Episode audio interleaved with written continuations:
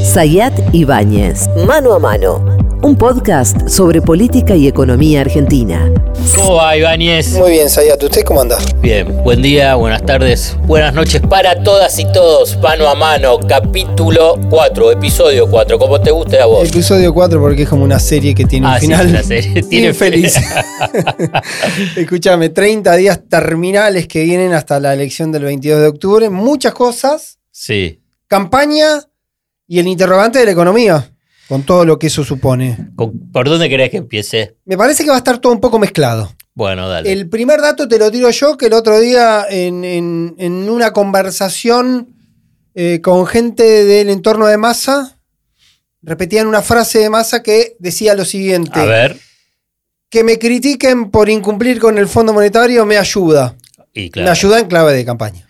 Y sí, porque es como que se enfrenta al malo de la película. Sí. Bueno, la, la estrategia de poner al Fondo Monetario Internacional en el centro del escenario empezó Cristina hace Sí. bastante. Sí. digamos, que el fondo, que el fondo, que el fondo, en realidad es a partir de eh, que Máximo Kirchner renuncia a la presidencia de eh, la jefatura de diputado del, del oficialismo y después a medida que fue avanzando, si recorres un poco los, los discursos, clases magistrales, como quiera llamar, de Cristina, Sí. eh, ella puso en el eje a el fondo, que Sí. el fondo es el malo, para resumirlo.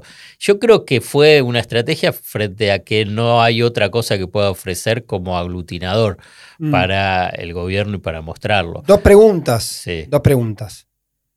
Una observación y una pregunta. La primera observación es que, ¿viste el, el- el- el episodio este del grupo de chicos que hacen, hicieron un TikTok indisciplinado, donde Sí. preguntan de quién es el origen de la deuda? Una mirada sobre ese error de que la percepción pública de algunos sectores sea que la toma la tomó Alberto. la deuda la tomó Alberto, muchos lo remiten a ese momento, que cuando se renegocia el acuerdo con el fondo, Guzmán Alberto, fue tanta la crítica interna que terminó pareciendo que era un problema de este gobierno, no un problema del Bueno, lado. o también la podés interpretar del lado del kirchnerismo maduro, es que cuando firmó Mm. Guzmán y Alberto no remarcaron que en realidad es- era toda la herencia de eh, Mauricio Macri. Sí, la famosa tesis de que... Por eso, o sea, de- de- del pero independientemente de uno u otro, lo cierto es que un sector de la población piensa Quedó en- que, quedó en que ese- no en ese- Bueno, y para Massa, y para Sí. Massa, además que le sirve, porque dice, bueno,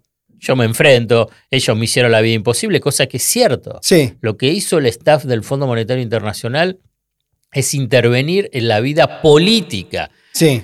interna de la Argentina, no solamente por el tema económico, porque postergar la negociación para llegar a esta instancia es claramente para tratar de ahogar al acreedor y en este caso al- a, a la Argentina y en un año electoral, o por Ahora. consiguiente al oficialismo. Acaba la pregunta. Sí, 22 de octubre tenés elecciones, sí. noviembre tenés la séptima revisión, en algún momento vas a tener que volver a hablar, sí. o no necesitas más hasta el- un eventual balotaje, no, No, necesitas, y sí, después pero en todo no. caso negociar desde otro lugar. No, el que va a negociar en noviembre, Sí, o en todo caso cuando ya está, va a estar el balotaje, si hay balotaje. sí, Ya está el resultado. sí. Vamos, eh, si, si te digo, Es decir, empieza, otra conversación. Simularon, es una gran simulación. Sí. Es una gran simulación lo que es este acuerdo. Eh, eh, digamos, el Fondo Monetario Internacional te ahorcó hasta el nivel de ahogarte pero no matarte. Sí. Es eso lo que hizo el fondo. Y ahora, el vos- staff del fondo. ahora ¿eh? vos acept- más aceptó esos términos para sacar el mejor, el majo- el mejor acuerdo posible en cuanto a desembolso, para tener la mayor espalda posible. Y ahora sabe que si sigue jugando él en otro momento, empieza otra renegociación, Otra, porque son. total- totalmente. Es decir, también bajar la persiana de que este gobierno, soy ministro, pero en definitiva no soy esto ni quiero ser esto, no quiero ser una continuidad, que es el dato, me parece más novedoso que está dando un poco el escenario electoral. Eh, ¿Qué- ¿Qué sentido? ¿Qué, Claro. qué esto último que decís? Que Claro, el sentido porque- de que si él gana, dice acá empieza una historia nueva. que es lo que él viene diciendo. Él empezó a intensificar esta idea de autocrítica, eh, o mejor dicho, de decir yo formo parte, mi, estoy acá porque me hice cargo de un quilombo, pero no quiero ser esto, ni lo que yo vendo a futuro es lo mismo que estábamos. Naturalmente, es decir, tratar de no ser continuidad de un gobierno que termina muy mal y que tiene una imagen eh, absolutamente negativa. Eh, pero también es salir a jugar un poco en la cancha de lo que está ocurriendo en el escenario político y electoral, que lo hemos hablado muchas veces, que es esta historia de mayoritariamente el votante, la gente quiere un cambio, incluso que en ese cambio sea un cambio a ciegas totalmente, sin saber dónde carajo termina, como es el votante un poco de mi ley. Pero empieza a verificarse cada vez más, porque pasó la elección de Chaco, ganó Juntos por el Cambio, ganó con relativa comodidad porque evitó incluso el balotaje. El peronismo dividido. El peronismo, que creo que es un rasgo, también en Chaco uno puede aplicar que ocurrió el crimen de Cecilia, que puede haber tenido un condimento adicional, pero Si el peronismo iba unido, ganaba. si el peronismo iba unido, uno puede presumir matemáticamente que ganaba. Lo que quiero decir es que no es una anomalía lo de Chaco. 18 provincias ya eligieron gobernador y 7 cambiaron de signo político. De las 7 que cambiaron de signo político, el peronismo perdió 6. El peronismo pone en riesgo 11 provincias en lo que va del año y ya perdió 6. Puede perder 7 con Entre Ríos y queda abierto el ¿Cuándo capítulo de viene provincia de Buenos Aires. Entre Entre Ríos? Viene simultáneo con la general el 22 de octubre. Ajá. Ya en La Paso ganó Frigerio por una diferencia de 6, 7 puntos. 5 puntos, 5 puntos y medio. ¿El peronismo va unido bien. ahí en El peronismo va unido. Ese es un fenómeno que tiene que ver con el peronismo unido. No para- alcanza para nivel- explicar para- todo. A igual. nivel de provincia, Sí. las que se va, que se votan ahora en octubre es Entre Ríos y. Catamarca y, provincia de Buenos Aires. son esas tres. Ahí se complica. Son las últimas tres que. Las tres que quedan eh, para resolver eh, el mapa. Es un eh, caos, ¿no? Digamos, lo que es el proceso electoral. Es un caos. eh, Insoportable que durante todo el año se esté votando. sí, incluso- Perdonen a los puristas de la democracia del voto. La democracia es más amplia que el voto, digo, para.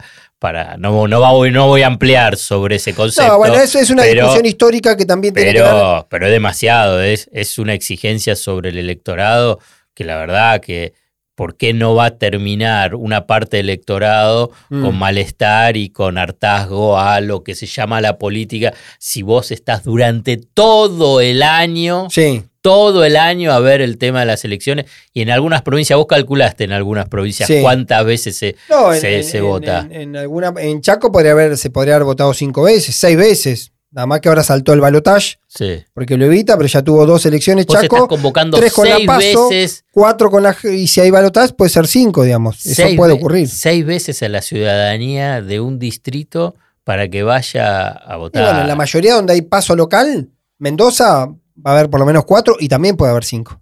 Es decir, está ese panorama y está. Bueno, Sí, perdón, eso sí, fue una sí me- deriva. sí me detengo con una, con una digresión con ese tema que es interesante. Me parece que eso no tiene que ver con el sistema, tiene que ver con el desencanto. Porque si vos votás y el mecanismo de voto funciona como una herramienta para eh, satisfacción del votante, para revalidar o no, está todo bien. Ahora, si encima vas a votar con bronca, con con, bronca, desánimo, con desencanto con con, el sistema político, qué sé yo, está todo mal.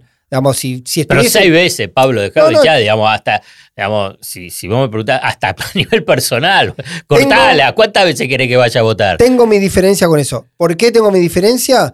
Porque también es cierto, también es cierto, por eso es un punto intermedio, también es cierto que termina siendo interesante que las provincias discutan las agendas provinciales. Porque a vos te gusta la política A mí me gusta. y la, interna de cada provincia. A mí me gusta la política y me gusta la interna. Sí, ahora quiero decir, también está bien que cuando se vota en La Pampa, en Córdoba, en Chaco, se discutan los temas locales y no termine discutiendo solo lo nacional, que te haga una atracción para abajo, que creo que lo Es charlamos el otro día. Tomo ese argumento. Digo, entonces, Es desde ese punto de vista me parece que es válido, teniendo en cuenta... pero se puede ordenar un poquitito. Se puede ordenar, también hay un, el Un otro día más hablaba de la idea de si se puede buscar una forma, por ejemplo, no solo para evitar la paso, que si, si sacás el mecanismo de la paso, reducís drásticamente la cantidad de fechas de votación. También hay algunas provincias como Córdoba y Santa Fe que votan todo cada cuatro años, podés sacar la elección intermedia. Es toda una discusión mucho más amplia. Insisto que el mecanismo no es el problema. El problema Está- es está- está la está satisfacción del mecanismo. 30 días, todo o nada. Todo nada. Y sí, me parece que el dato es interesante de lo de los cambios, porque el- además de eh, proporcionalmente que siete provincias hayan ya cambiado de signo, que seis haya pro- perdido el peronismo, hay un dato que también es muy interesante. Hay tres provincias donde terminaron dinastías prácticamente. A ver. Neuquén con el MPN, Sí. indistintamente de que Figueroa hace una especie de anticuerpo del mismo sistema, pero termina la dinastía del MPN.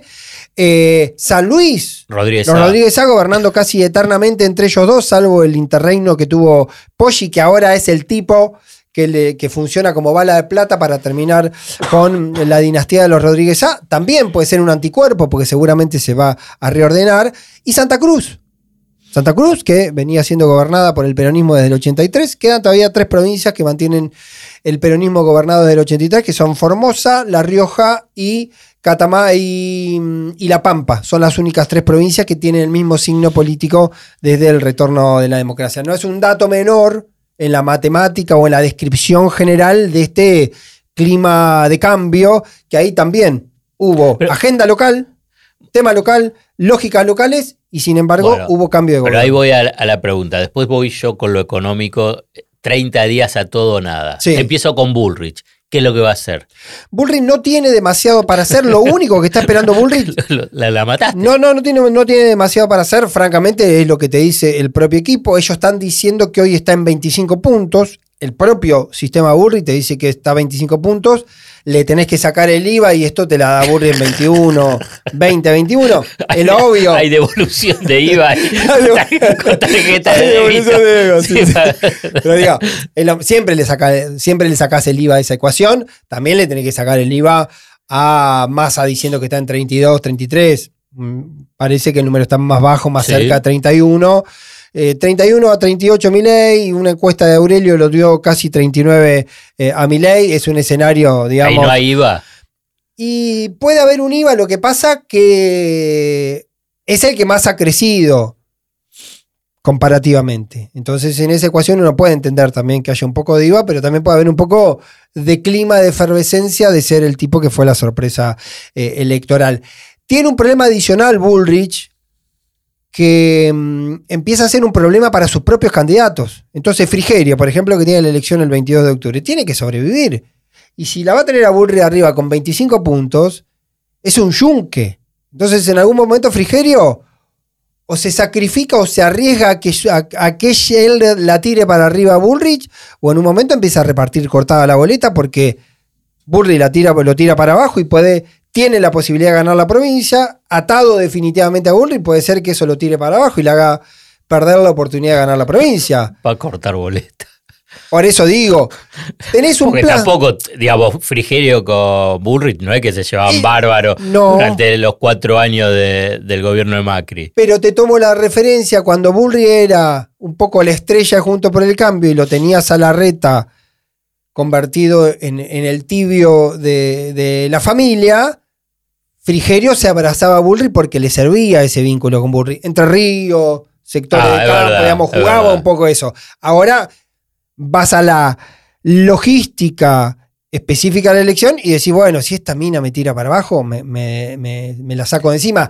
Sí tenés que tener en cuenta una cosa, que eso opera en general los últimos 10 días, la última semana, que cuando haces el reparto. Quiero, eh, eh, te voy a hacer una de. Sí, provincia a lo- provincia, in- casa a casa. Intrusos de, la política. Sí. Yo quiero saber si es verdad o no. Por ahí me lo comentaron.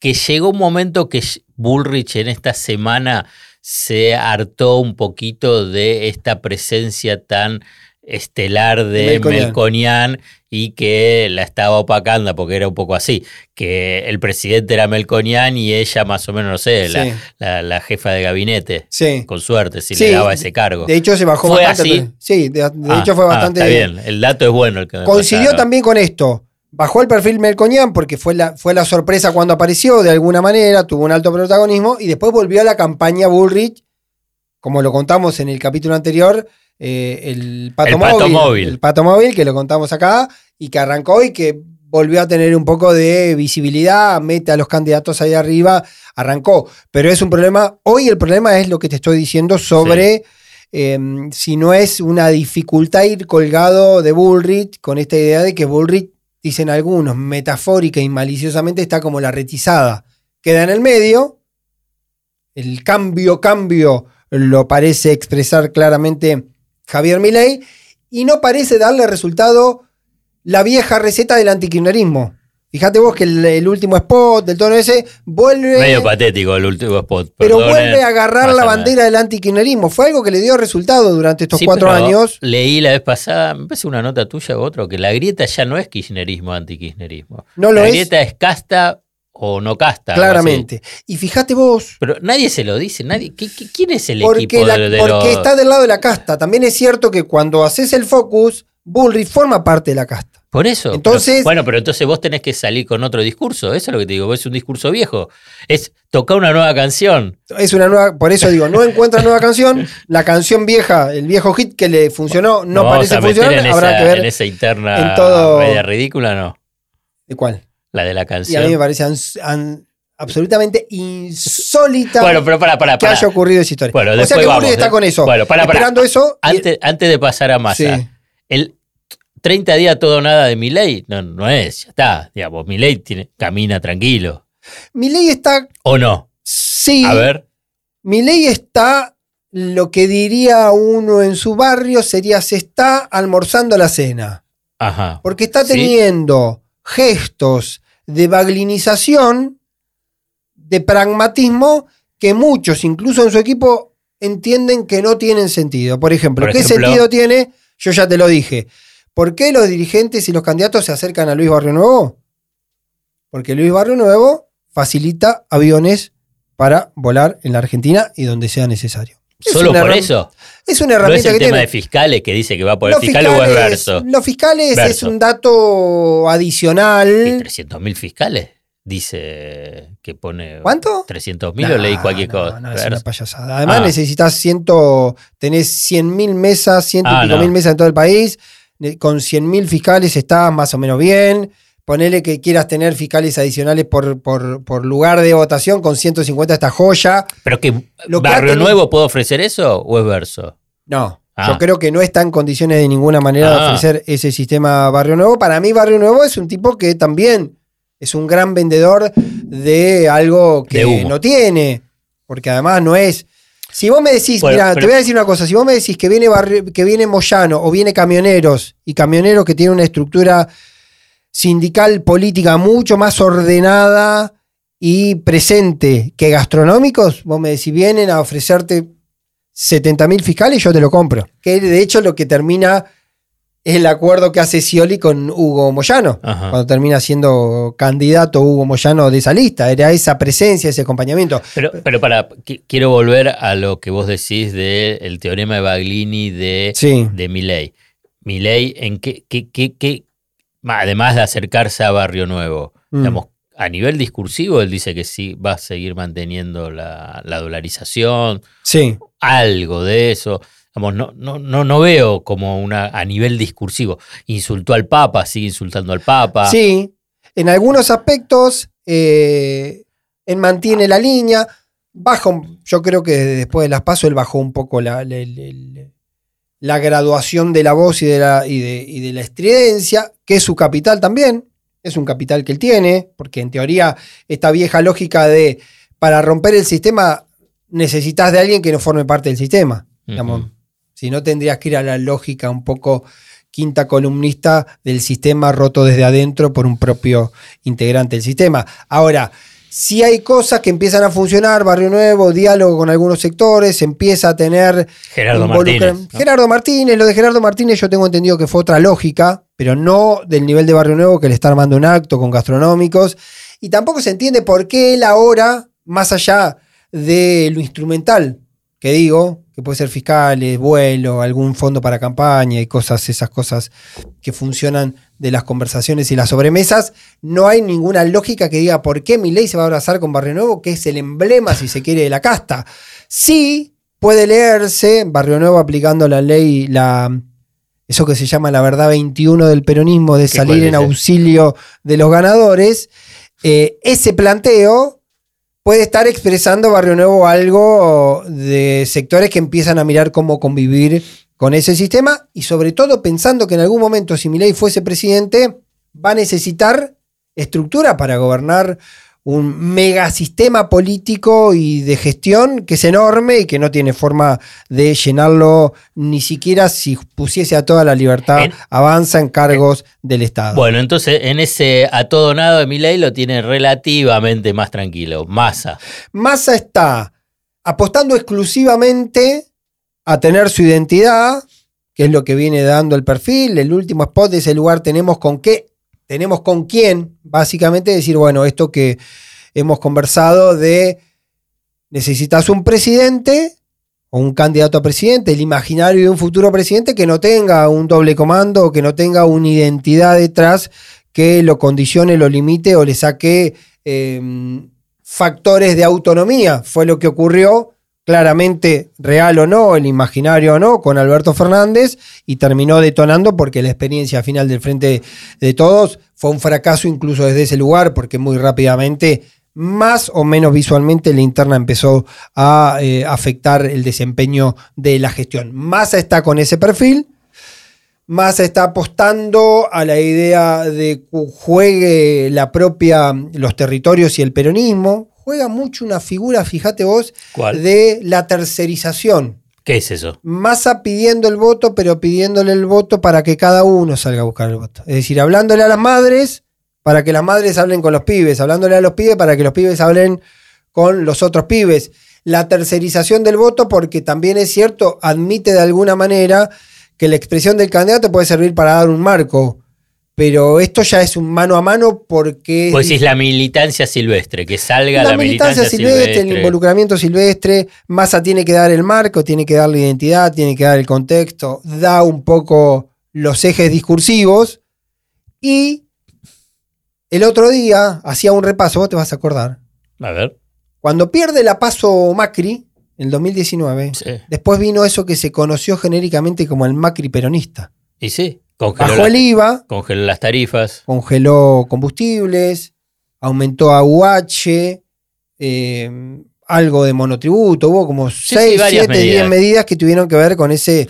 Lo único que no hizo fue eh, frenar la sangría de dólares del Banco Central. ¿no? Bajó, subió el, el mínimo no imponible de ganancias, Reci- todas cosas muy parecidas. Recién cuando perdió puso el, El cepo. el- a Bajó 200 el cepo, dólares, ¿no? Podía seguir sacando los dólares del Banco Central a 10 mil dólares. Ahora, eh, eso tuvo un efecto, yo creo que no era... el- en aquel momento no- nadie se le ocurrió ponerle plan platita, pero aquel plan platita tuvo un resultado electoral para Macri. Que yo creo que no y tenía que salió ver a la eso. calle, y salió a la calle. Por eso no, te- no tenía que ver con eso, tuvo que ver con el cambio de actitud de Macri de salir a jugar el todo a nada y el Macri original que sacó casi 40, eh, 40.3, 40.7 termina sacando. Ahora, lo, repi- lo revisan en la campaña del Máximo como diciendo en aquel momento recortó la diferencia de 16 en la primera vuelta a 7 Sí. en la general, perdió, pero así todo terminó muy potenciado y además porque en ese 40% de la general es donde él recupera no solo territorios que ayuda a crecer, No, sino también legisladores. legisladores. y eso es lo que le da los fierros para que junto por el cambio termine mucho mejor eh, para sobrevivir el cuatrienio posterior. Y se quedó dormido el Frente de Todos. Se quedó dormido, se quedó haciendo la plancha pensando que eso no iba a ocurrir. Y Alberto empezaron las entregó- diferencias locales. Y, y Alberto le entregó el salvavidas del dólar a 60. El otro día, lo voy a dejar para otro capítulo. lo voy a dejar para otro capítulo. Ojo que lo contó Álvar- Álvarez el otro- ¿eh? El otro día, un gobernador Sí, contó en una mesa donde había seis personas sí. que en, agosto del 19, cuando Sí. se produce ese fenómeno del dólar a 60, Sí, hubo ese gobernador más otros dos dirigentes que tuvieron una discusión con Cristina y con Alberto, diciéndole que no tenían que tirarles el salvavidas a Macri. Lo que sobreentiende que lo hizo Alberto, pero que no estaba, Que Cristina no se opuso. que no se opuso, no sé si era el número o no. Eh, Fue mi pregunta, fue mi pregunta. Pero ¿esto qué quiere decir? ¿Que Cristina eh, estaba de acuerdo con eso? Por lo menos entendió que en ese momento era una decisión que había que tomar. Si el número era 60, si el momento era 60, si lo tenía que decir Alberto o no lo tenía que decir Alberto, por ahí hay otro contexto. Pero me llamó la atención el dato del gobernador que dice, yo discutí con los dos diciéndole que había que dejar que Macri se haga mierda y que después empecemos nosotros de cero. Es una pregunta válida, hacerla ahora, porque también puede anticipar si el resultado del 22 de octubre no tiene balotaje, cuál puede ser la actitud del otro, cuál puede ser la, actitud del otro a partir del 23 de octubre. Digamos, También ahí juega la política. Pero digamos, el, mundo de, tus amigos encuestadores y el mundo de tus amigos, y políticos, digamos, ¿qué chances, y dame el porcentaje, qué chances le da que pueda ganar en primera vuelta mi ley? Y no, está en la, en la. En el mazo está la baraja de triunfo en primera vuelta. Está bien, la baraja tiene 40, 40, 40 Matemáticamente es muy difícil. Por eso. Te repito el dato, sacó 7.3 eh, millones de votos ley tendría que sacar al menos 10 millones, 11 millones para ganar en primera vuelta. Vamos a porcentaje, digamos, si, si, si, si Massa saca 32. Sí. Bullrich saca 25. Sí, no da. No da. No da. No, da. es un tema matemático. La semana pasada ¿Qué, va a sacar? ¿42? La semana pasada ocurrió una cosa. que Massa en un momento cree, advierte, porque entiende que Bullrich está terminadísima y no pueden determinar todavía cuál es el piso. Porque hoy el problema de Bullrich no es el techo, es el piso. Es, no es lo mismo una Bullrich de 22 que te facilita esta cuenta que hacemos de que te obtura la posibilidad de la primera vuelta a que sea una, una Bullrich de 14 ahí o de 18. no, ahí ya es, ya, ahí se te vuelve un problema uno piensa que junto por el cambio no puede estar abajo de esos números. pero si te dicen 25 en el propio equipo y le sacamos el IVA, la tenés en 22, 23 por lo menos. Entonces ya es otro, ya estás al borde. Entonces Massa. Massa empieza a hablar, el adjetivo es puramente mío, lo pongo yo, pero Massa lo advierte, esto, es, esto va a una superpolarización. Yo digo una ultrapolarización, que vuelva a ser un esquema donde los dos candidatos principales saquen el 70 o el 75% de los votos. Si ese es el número, ¿sí? que quiere decir que queda para el resto 25 entre adentro Bullrich, muy poquito el fit, muy poquito eh, Schiaretti, ahí sí se te amplía el margen de triunfo en primera vuelta de Milei y obliga al peronismo a jugar a fondo. Y el jugar a fondo es el otro dato que, que me parece que hay que mirar. Lo vamos a explorar más adelante, pero Massa viene diciendo, armen lo que tengan que armar, construyan lo que tengan que construir, los que juegan los territorios midan cómo está, y 15 días antes, que es el plazo decisivo, vemos dónde podemos apretar para jugar. Porque ahí lo que en algún momento parecía que Massa decía, yo saco 32, con eso estoy en el balotaje y me libero, hoy parece más en riesgo si no tenés que apretar la maquinaria a fondo para ver si no llegas a 34 o 35, porque es la única forma de obturar la posibilidad de que ley en todo caso, eh, gane en primera vuelta. Juegan mucho los territorios, ya hablábamos del norte del país, donde puede o donde el peronismo debería jugar y crecer a expensas de sacarle votos a ley También va a jugar cuánto volumen de electores nuevo haya. Y el último dato es Cristina. Cristina aparece Va a aparecer Cristina el sábado 18 horas en la UMED presentando el libro. Eh, sí, las conversaciones entre Torcuato Vitela y, Néstor. Estuvo eh, haciendo ejercicios de laboratorio, Unión por la Patria, durante varias semanas, cuánta Cristina, dónde Cristina, otra Cristina, hasta que parece un fallo de la justicia y te la pone, te la meta Cristina en la campaña un mes antes de la elección con la agenda que quiere la justicia, con la peor agenda de, de Cristina, si se quiere. Entonces, ahí tenés un fenómeno que finalmente Cristina va a aparecer. Todo indica que va a estar con masa el sábado en esa actividad. Viste que tenemos ese morbo de decir si no está, ¿por qué no estuvo masa? Y si está, ¿para qué está? Porque es la peor, digo, es la peor agenda de Cristina, más allá de que si te guía por lo que ocurrió ayer, no salió a hablar claramente del tema justicia, salió a hablar de un tema que parece más de fondo, hay que revisitar. Ayer estuve leyendo algunas cosas de aquel libro de Ditela y Néstor. Es interesante porque hay muchos temas que tienen Bueno, ahí eh, en actualidad. su momento, yo lo que recuerdo, lo único así que recuerdo era que la Argentina va a dos grandes coaliciones de centro izquierda y centro derecha. La centro derecha era Macri, centro izquierda era el kirchnerismo. Sí, recordemos que era un Néstor que habla antes de la elección presidencial. Y, y era con la transversalidad, ¿no? En ese momento. Pre-transversalidad, porque No, eso es bueno, 2003. Claro, bueno, pero no, pero la idea era, bueno, Él estaba con esa idea de incorporación, no estaba renegando. Carrió, padre, Ibarra, Porque había, Ocaña. estaba, había un esquema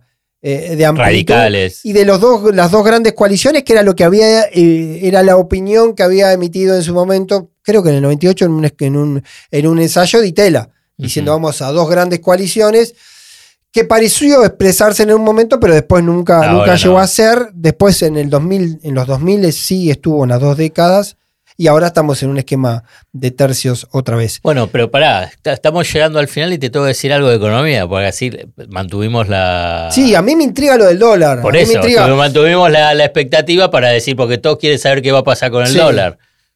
Y bueno, que ¿Y qué sigan esperando. no, No, bueno, está claro, está sí. claro para mí. Yo-. Mi pregunta es esta. Sí. Se le hice ayer a un, a un- a un funcionario y le digo, mi pregunta es, antes de la paso hubo un estallido del blue que por lo que quiera generó mal clima, generó alte- alteración, lo que eso genera eh, mediáticamente y climáticamente.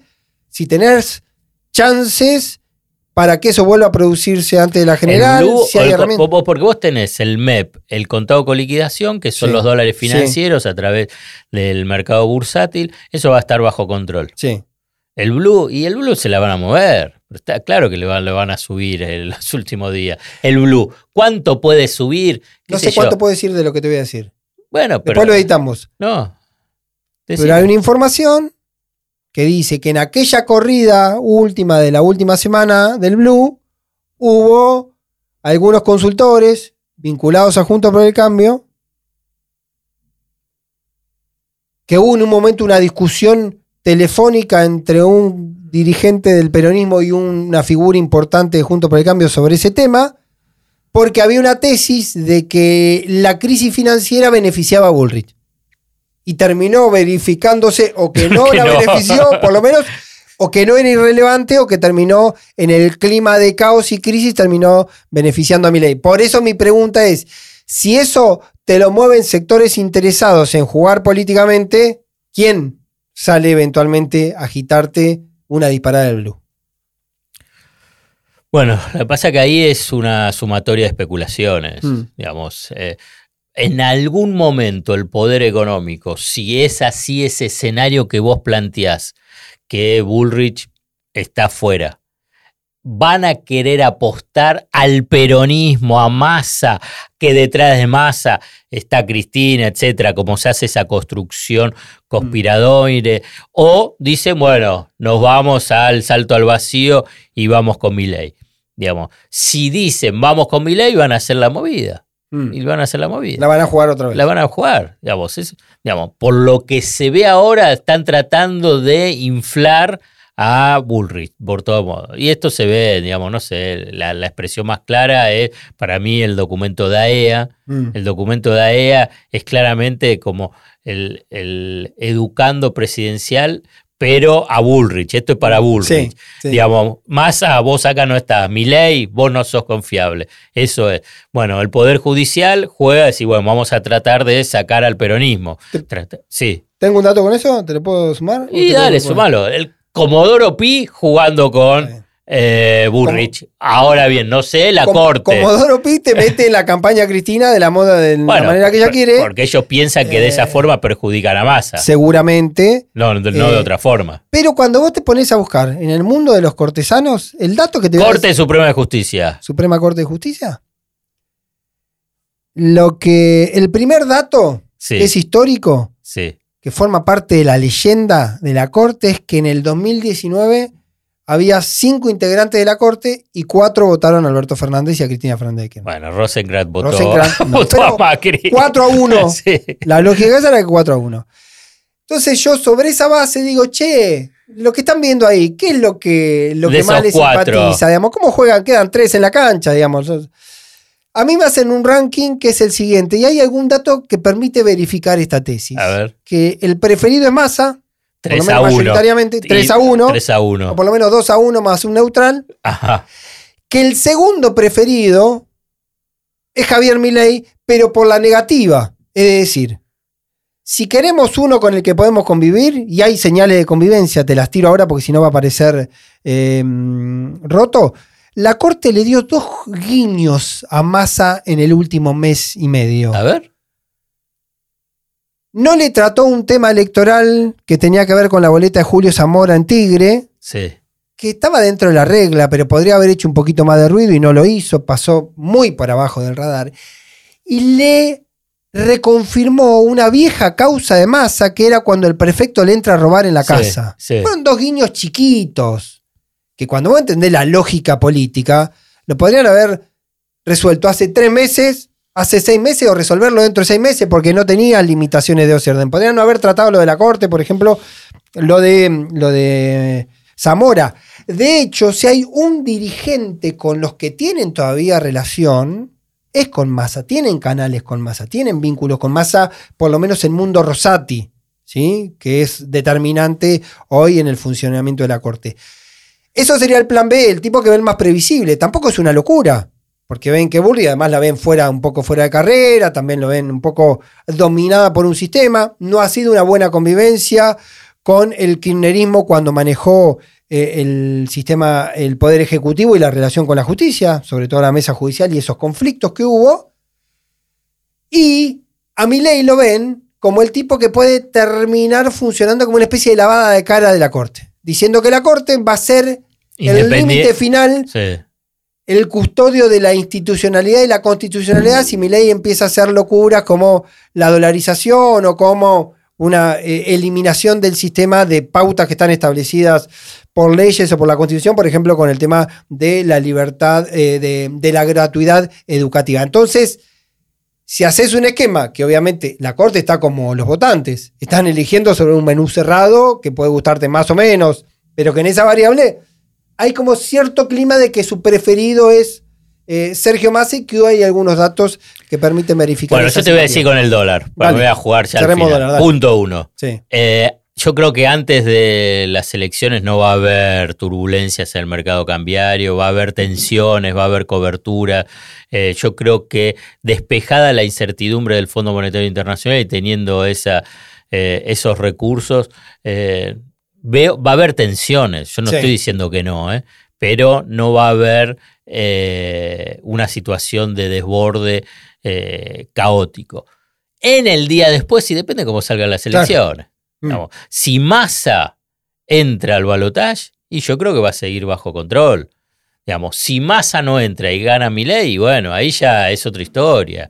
Digamos, la verdad que es, es un escenario. Por eso yo te preguntaba qué porcentaje Sí. vos le dabas a ese, no, no. ese escenario. No, no, está bien, te lo dije. no, arriesgo porcentaje. pero, pero te digo. no parece insólito. No, claro, está bien, pero cuando si vos agarrás es un 10% y bueno, entonces ahí hoy, Mm. pues si vos tenés que la posibilidad de ser, de ganar mi ley en primera vuelta, hoy es el 50% y eso va creciendo y bueno, ya el escenario previo y posterior ya es otro. Claro. En el escenario de hoy, te estoy diciendo que no, no, no, no, no se visualiza, eh, no se vislumbra una situación de inestabilidad. Ahora bien, vos agarrás y dentro de una semana, o faltando una semana, empiezan a ver y que hay una ola eh, violeta y que no es 40, te llega a 45 porque Bullrich llega a 10, Mm. te pongo Sí, esos sí, escenarios escenario- extremos.